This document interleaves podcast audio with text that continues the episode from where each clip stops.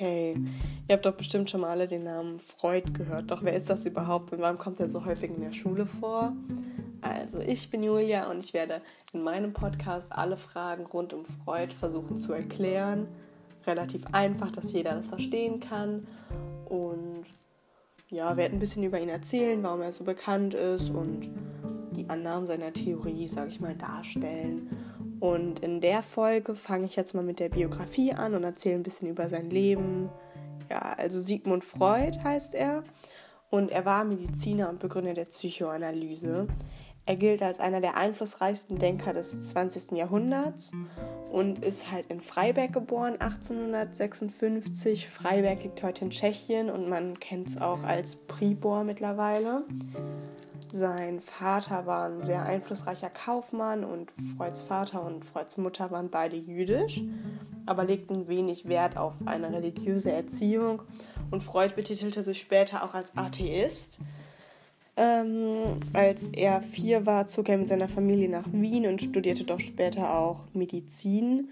Neben seines Studiums forschte er noch im Physiologischen Institut.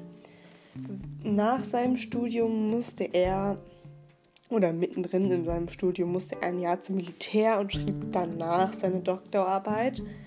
Ähm, nach seinem Abschluss arbeitete er, dann, arbeitete er dann in einem Krankenhaus und entdeckte dort mit ein paar Kollegen die schmerzstillende Wirkung von Kokain. Das war so eine seiner ersten Entdeckungen. Und mit 25 arbeitete er als Privatdozent an der Universität in Wien.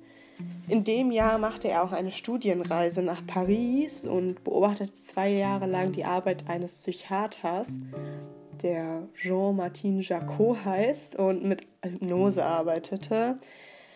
1886 kehrte er dann zurück nach Wien und eröffnete halt seine eigene Praxis für Nervenheilkunde. Aber das tat er auch nur, weil ihm die Universität in Wien keine vernünftige Stelle anbot.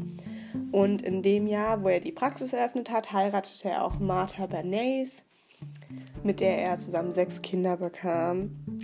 Anna Freud ist auch ziemlich bekannt, vielleicht kennt man die vom Namen her. Ähm, Freud selber wurde aber als kalter und eher distanzierter Vater beschrieben. Und in seiner Praxis damals entstanden die Anfänge für die Nachforschung zur Psychoanalyse. Und in seinen Behandlungen versuchte er die vergessenen und verdrängten Kindheitserlebnisse seiner Patienten in ihr Bewusstsein, in ihr Bewusstsein zu rufen und somit die Ursachen psychischer Erkrankungen herauszufinden. Als er 38 war, veröffentlichte er mit Josef Breuer eine Studie über hysterische Reflexe als Ursache für die Störung des Sexualtriebs und sein nächstes Werk über Traumdeutung bildete halt damit auch schon die Grundlage der Psychoanalyse. Mit 46 wurde er dann endlich Professor für Psychopathologie an der Universität Wien und gründete halt auch zu der Zeit mit seinen Kollegen eine Art Gemeinschaft, wo die sich austauschen über ihre Erkenntnisse, immer Reden hielten und so. Ja, und kurz darauf veröffentlichte er äh, eine Schrift, in der er das erste Mal über die Sexualität von Kindern oder Kleinkindern schrieb. Ja, äh, diese Schrift konnte er auch nur veröffentlichen, weil er damals auch viel in der USA rumgereist ist und Bekanntschaften gemacht hatte. Und einer von denen ist halt leider verstorben und dadurch hat er einen Verlag geerbt. Mm, genau, und deshalb konnte er solche Werke auch problemlos, sage ich mal, veröffentlichen.